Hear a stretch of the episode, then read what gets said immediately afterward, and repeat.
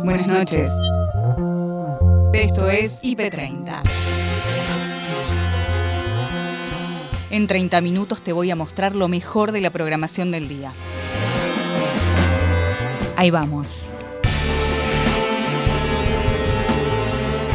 Hoy, en IP30, desde la Asociación Civil Madres Guiando la Vida cuentan su lucha diaria para sacar a sus hijos de las adicciones.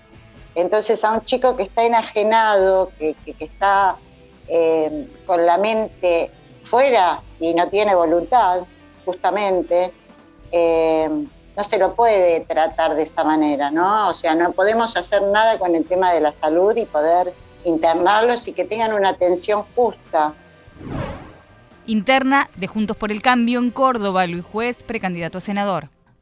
Acá en Córdoba le, diríamos, le diríamos un, listón, la verdad.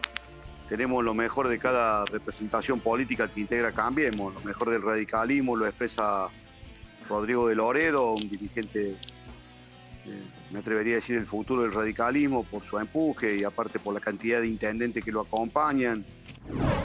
Desde la izquierda aseguran que representan a la juventud y que los liberales son puro humo. ley, por ejemplo, acaba de decir que Caballo es el mejor ministro de Economía de la historia. Eh, las listas que han presentado son un desastre, porque está lleno de gente que directamente es negacionista de la dictadura. Yo creo que la juventud va para otro lado, la juventud real va para otro lado y creo que mira a la izquierda con simpatía, con mucha simpatía. Cambios en el Gabinete Nacional por paso. Agustín Rossi deja defensa. Hemos construido un equipo altamente eficiente, muy capacitado. Los funcionarios que me acompañan ahora son casi los mismos funcionarios que me acompañaron antes, que tienen un profundo conocimiento de lo que significa la problemática de defensa y, lo que significa el mundo militar, por decirlo de alguna manera. ¿no? Así que la verdad que van a encontrar una cantidad de problemas seriamente allanados. Noelia Barral Grijera en IP Noticias, edición central, con toda la información de este jueves. Una discusión que se abrió a partir de este episodio es justamente con qué herramientas cuenta, en este caso la policía, pero también el Estado para intervenir en casos como el de Chano, como otros eh, de episodios de salud mental, de episodios vinculados con adicciones. Estamos en comunicación con María Graciela Iglesias. Ella es secretaria ejecutiva del órgano nacional de revisión de salud mental, el órgano que creó la ley de salud mental justamente para monitorear su aplicación. ¿Cómo estás, María Graciela? Te saluda Noelia Barral Grijera. Buenas noches. Muy bien, encantada, un gusto. Bueno, ¿cómo estás viendo todo este episodio? Eh, bueno, y, la actuación policial en este caso que despertó tantas, tantas discusiones. Eh, la verdad que con preocupación, eh, la preocupación tiene muchas aristas porque la primera es este, la confusión y generar confusión en la población respecto de eh, la eficacia de la, de la, propia ley o de, la, o de lo que la ley determina o, no determina, como ha sucedido, en relación a que la ley, por ejemplo, no, no interna si la persona no quiere cuando este, esta, esta ley, que sí es este, un señera, porque es un, un antecedente a nivel regional, que hoy todos los países, eh, eh, Chile acaba de, aprobar su, ley en el mismo sentido, eh, países como Perú, Uruguay, mantienen este, el, mismo contenido de la ley nacional 26657, donde la internación es un recurso, un recurso restrictivo, pero es un recurso y está, es un recurso terapéutico y está debidamente reglamentado. O sea, no es cierto que las personas no se puedan internar eh, la atención es el primer derecho a cumplir. En relación a, la pregunta de, lo policial, eh, de la policía o de las fuerzas, eh, me parece que lo que demuestra esta y otras situaciones, estas tienen el, valor de, de, ser una persona tan conocida y, además eh, como que es eh, innegable los, sus seguidores y el perfil que tiene esta persona. En otras que mm, por ahí pertenecen a colectivos mucho más vulnerables, no se visibilizan. Eh, pero lo cierto es que el accionar policial tiene que estar eh, bajo capacitaciones continuas para cumplir con lo que está llamado a hacer. Eh, que es este, la, función social que también la, fuerza policial tiene, que tiene que ver con la, prevención, el apoyo ante situaciones que son estrictamente de salud y que tienen que ser atendidas en salud. Cuando una persona está en una, en una situación de crisis requiere de la articulación y esa articulación eh, lo que representa es un trabajo intersectorial.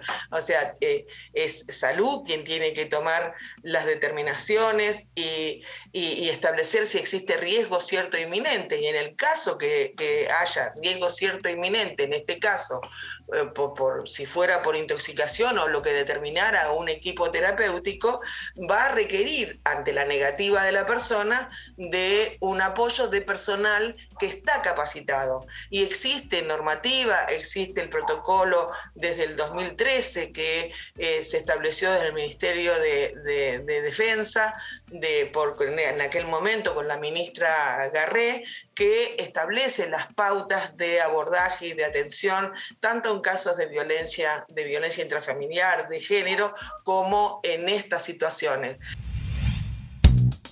La información de este jueves la actualiza tarde a tarde con Agustina Díaz y Nacho Corral tenemos una invitada, como casi todos los días últimamente aquí en Tarde a Tarde, para ir conociendo a los distintos precandidatos y precandidatas. La precandidata para la provincia de Buenos Aires por el nuevo MAS, Manuela Castañeira. ¿Cómo estás, Manuela? Bienvenida. Muchísimas gracias, muy buenas tardes chicos y muy contenta de estar acá compartiendo con ustedes y contándoles un poco de nuestra campaña. Bueno, ¿cuáles son entonces los, ejes principales? En primer lugar, contarles, acabo de llegar, bueno, estuve en Mar del Plata, allá en la ciudad y aprovecho para mandarle un abrazo a los trabajadores y las trabajadoras de la Boston que me recibieron allí, una confitería que han estado peleando por sus puestos de trabajo. Es muy interesante la recorrida en la provincia para mostrar el otro lado, como inclusive en esa ciudad, la feliz, bueno, tiene otro lado, que es el de la precariedad laboral, que es el de la pelea por salarios. Y eso es lo que queremos mostrar en la provincia. Queremos hablar de lo que gobierno y oposición callan, que es la situación de la mayoría trabajadora, de la mayoría juvenil en la provincia de Buenos Aires. Mm. Creo que uno de los principales temas de discusión viene siendo la dramática situación del salario y de la precarización laboral. Si ustedes miran en la Argentina, en este momento tenemos dos datos extremos, pero como si fuesen eh, la cara de la misma moneda cosecha récord, es decir, recaudación récord del agro de la provincia de Buenos Aires en lo que va del siglo.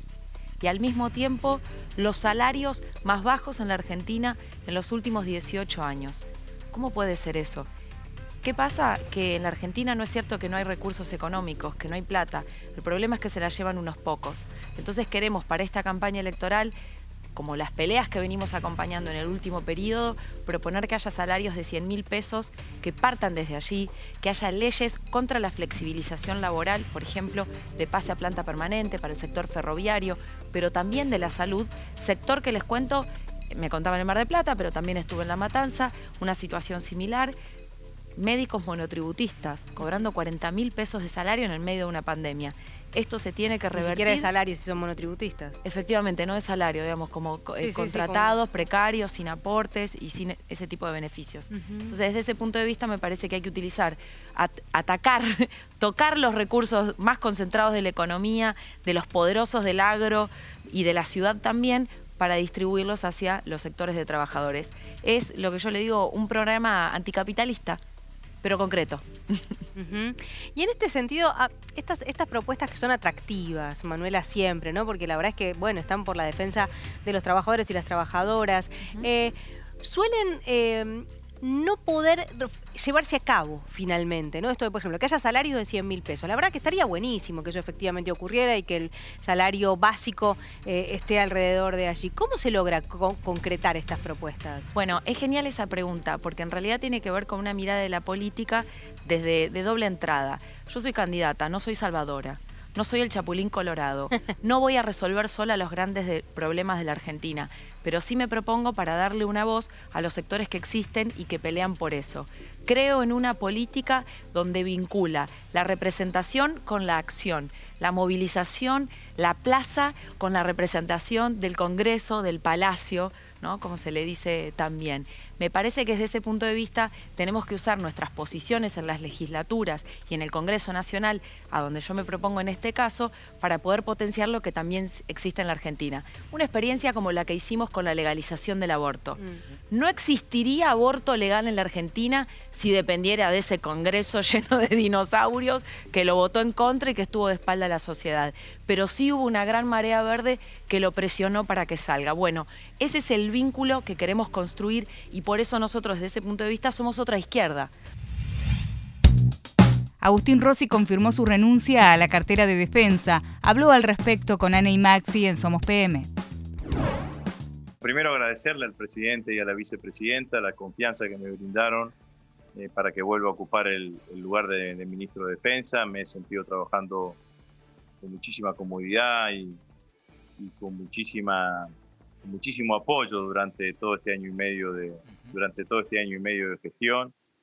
Eh, hemos podido concretar objetivos importantes, la creación del Fondo Nacional para la Defensa, eh, la, para la, incorporación, la regularización salarial del personal de las Fuerzas Armadas, distintas tareas que se llevaron adelante en el marco de la en el marco de, de lo que ha sido la, campaña que hemos llevado adelante acompañando a las distintas agencias del Estado en tareas propias contra, contra el COVID. Así que ratificarle al, al, presidente el agradecimiento por la confianza. Entiendo totalmente la decisión, una decisión que está basada en un criterio de equidad, en un criterio de, de transparencia, de ética, es decir, bueno, aquel que está dedicado a la campaña electoral, que se dedique a la campaña electoral y que sean otros los dirigentes políticos que ocupen las funciones ejecutivas. Así que mm, respaldo absolutamente la decisión de, del presidente de la Nación. Rosy, ya nos vamos a meter ahora de cara, de lleno a su precandidatura y a todo lo que va a ser este desembarco ¿no? Eh, más profundo en su territorio, pero preguntarle, ya se están barajando algunos nombres de quién lo va a reemplazar. ¿Usted sugirió algún apellido? No, no, en absoluto, no me corresponde a mí, esa es una decisión exclusiva del presidente de la Nación. Será el presidente que indique con quién cree que, puede estar al, frente del Ministerio de Defensa. Se va a encontrar con un ministerio funcionando, con un ministerio muy, muy, muy activo, muy desarrollado, eh, con una cantidad de proyectos en, marcha y, otras, eh, y otros objetivos concretados y con un equipo, ¿no?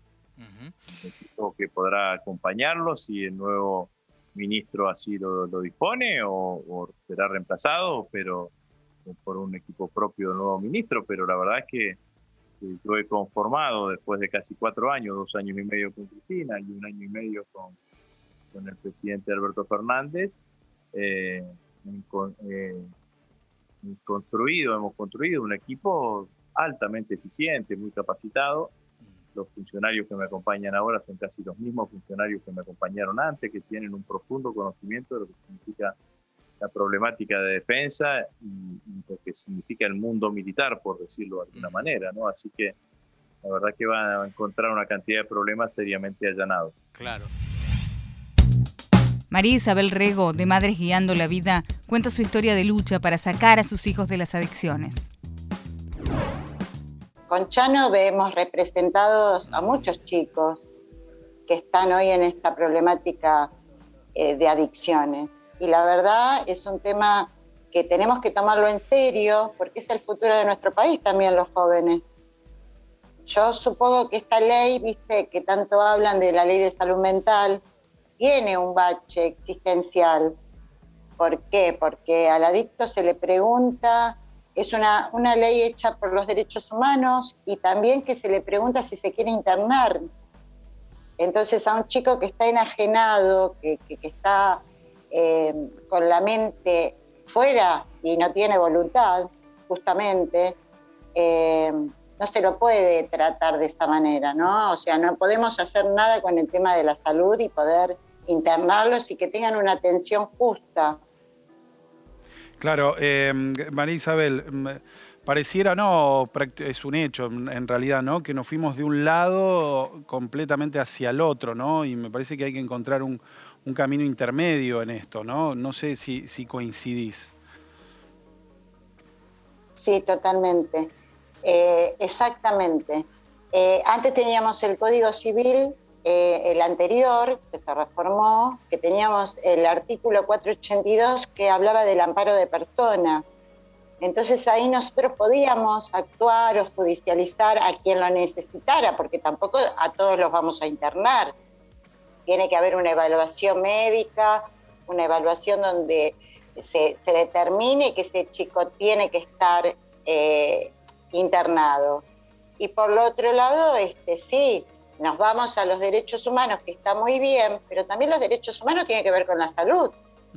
O sea, eh, el derecho a la vida, porque si no es como que lo dejamos a la deriva, ¿me entendés? Como que decimos, bueno, por su voluntad se va a, tomar todo lo que quiero, se va, se mueren, se mueren porque son peligrosos también, la ley dice que son, pueden ser peligrosos para él o para terceros se digrega una familia, pasan muchas cosas, es muy doloroso. Solo el que lo pasa sabe que mm, lo que, lo que se siente. Yo entiendo esa mamá y entiendo el momento que está pasando y pido por la salud de Chano que se, que se mejore.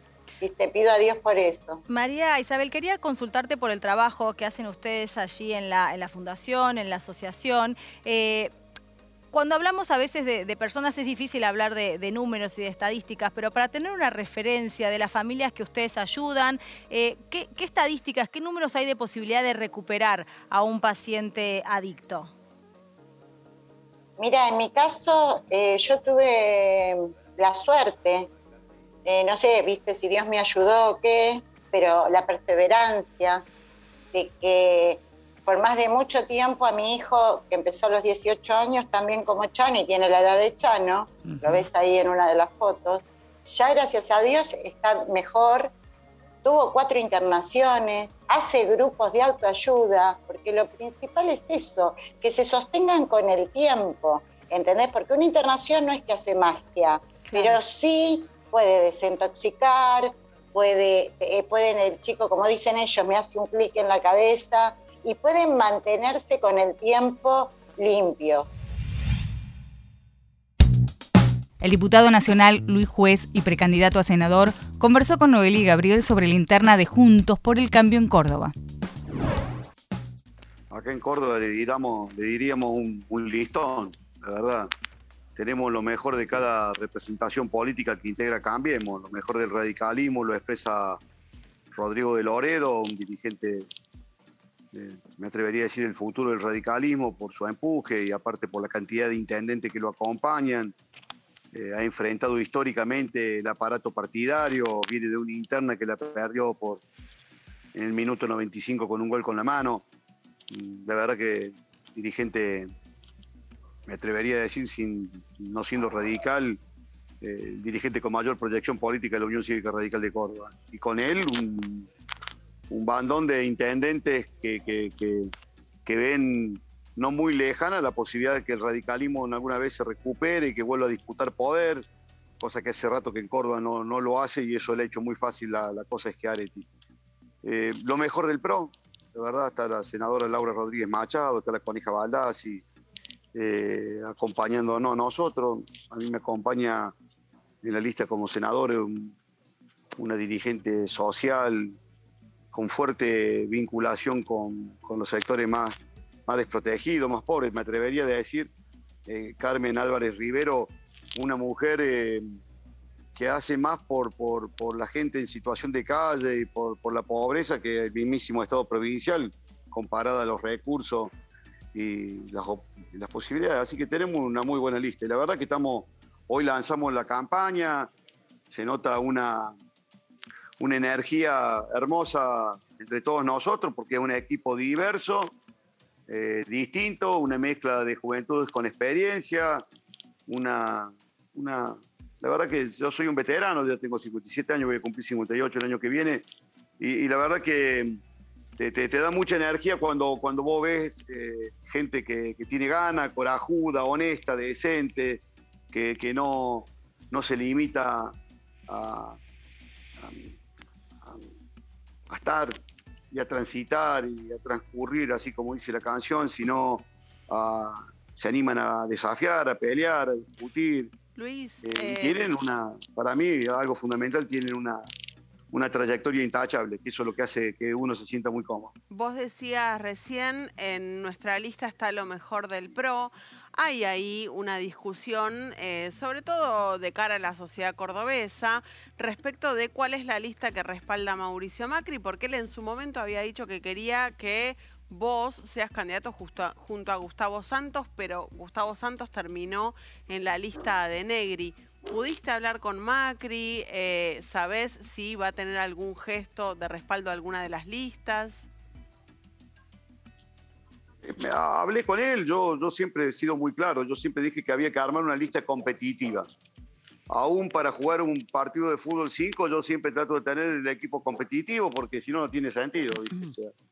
después el resultado puede ser bueno o malo, te podés ganar o perder y la derrota no, no te convierte eh, en grandioso. Eh, digo, el éxito no te convierte en grandioso y la derrota en un miserable, pero, pero siempre tenés que poner todo. En Redacción IP, Alejandro Bodard, del Movimiento Socialista de los Trabajadores, MST, se refirió a la lista que encabeza en la provincia de Buenos Aires, asegura que un gran porcentaje de jóvenes sienten que la izquierda los representa. Mi ley, por ejemplo, acaba de decir que Caballo es el mejor ministro de Economía de la historia. Eh, las listas que han presentado son un desastre, porque está lleno de gente que directamente es negacionista de la dictadura.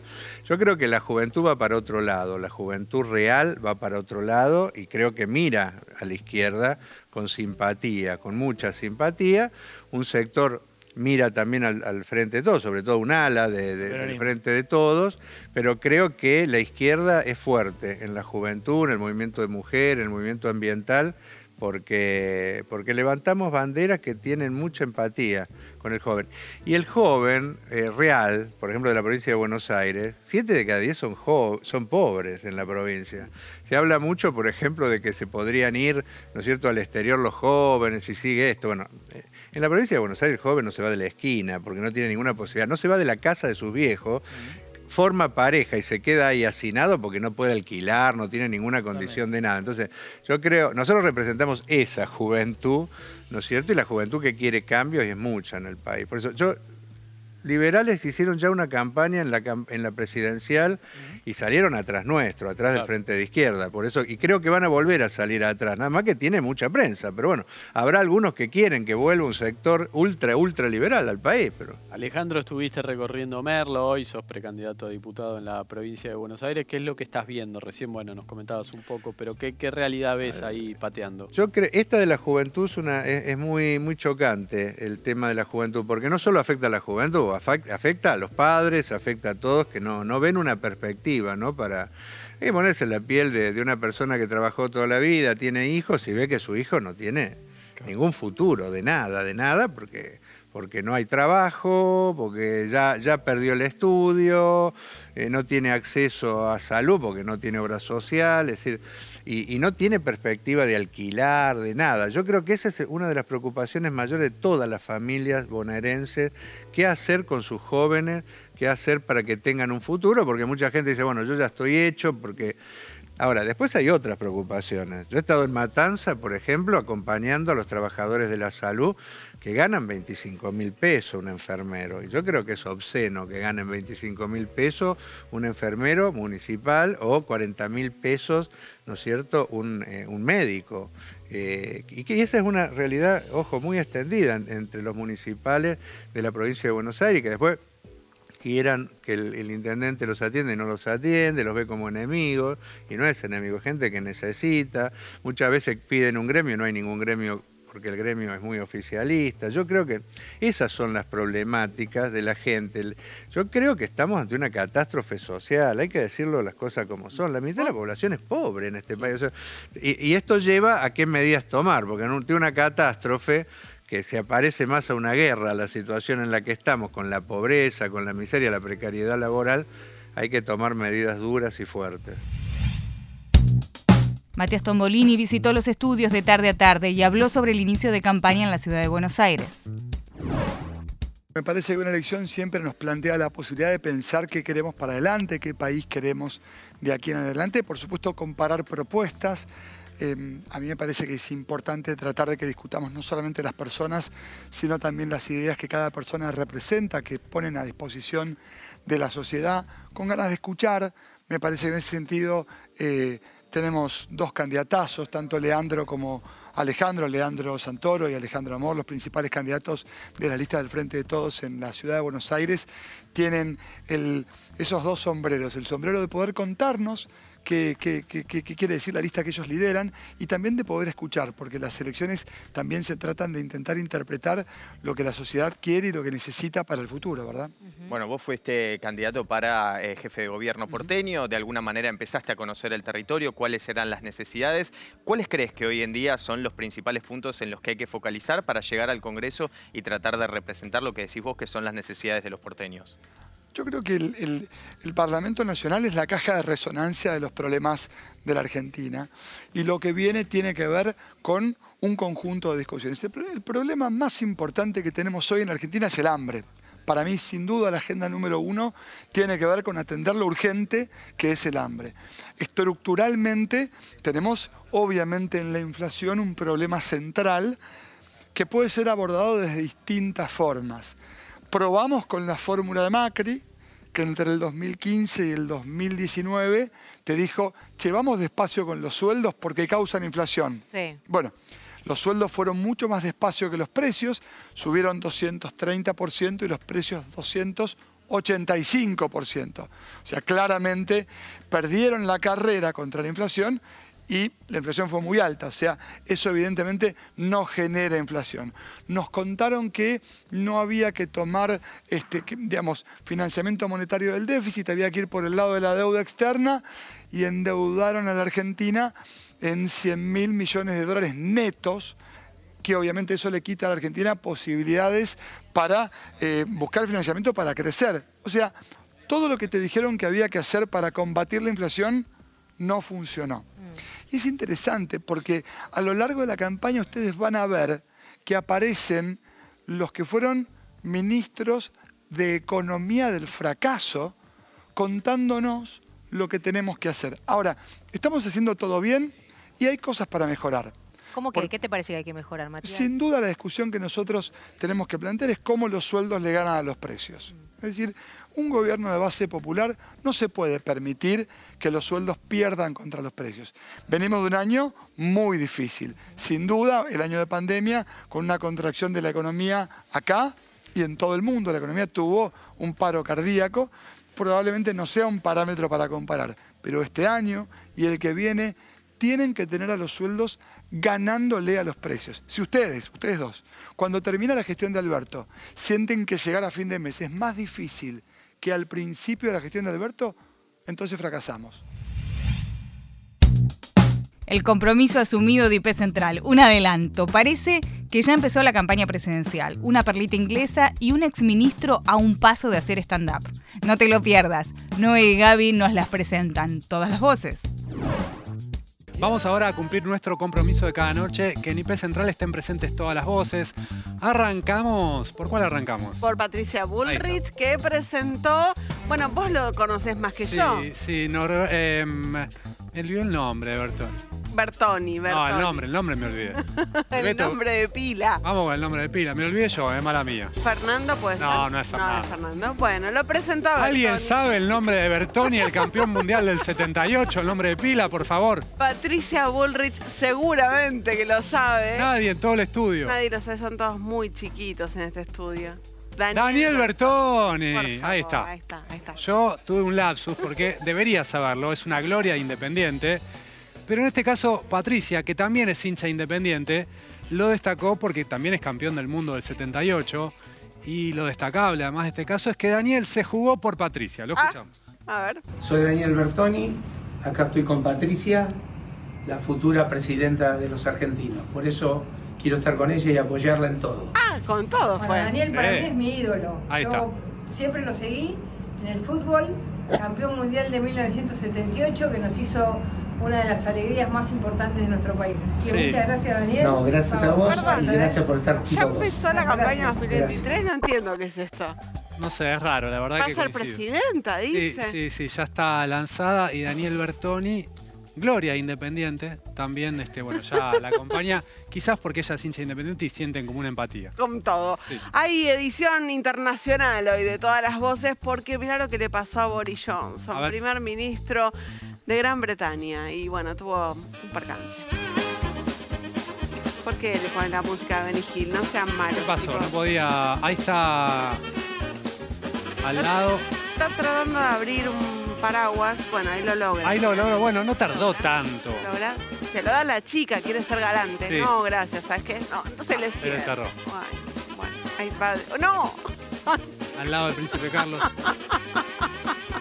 Bueno, un desastre. Se le dio vuelta, el príncipe Carlos se ríe. Sí. Bueno, qué maldad.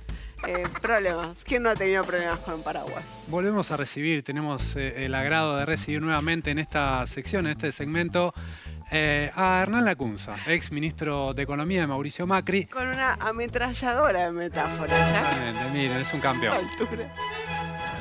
Mala idea al mismo tiempo andar en un velero y, y- y izar las velas y tirar las anclas, porque eso es tensar la- la- el elástico en algún momento o se rompe, con lo cual queda a la deriva. Bueno, un día el ancla se va a soltar y va a alcanzar al barrilete. Digamos, no hay un- un- una hoja de ruta, un plan de, de navegación, ¿cómo se llama en, en náutica Ah, siquiera eso? Una. No sé, sí, ¿eh? una carta, carta de una navegación. carta- no hay una carta neva- de navegación que dice, bueno, ¿cómo vamos a converger para llegar, para llegar Sí, al sí. puerto? ¿A qué velocidad? Con- Improvisamos ahí en la tormenta. Entonces hay un plan primavera.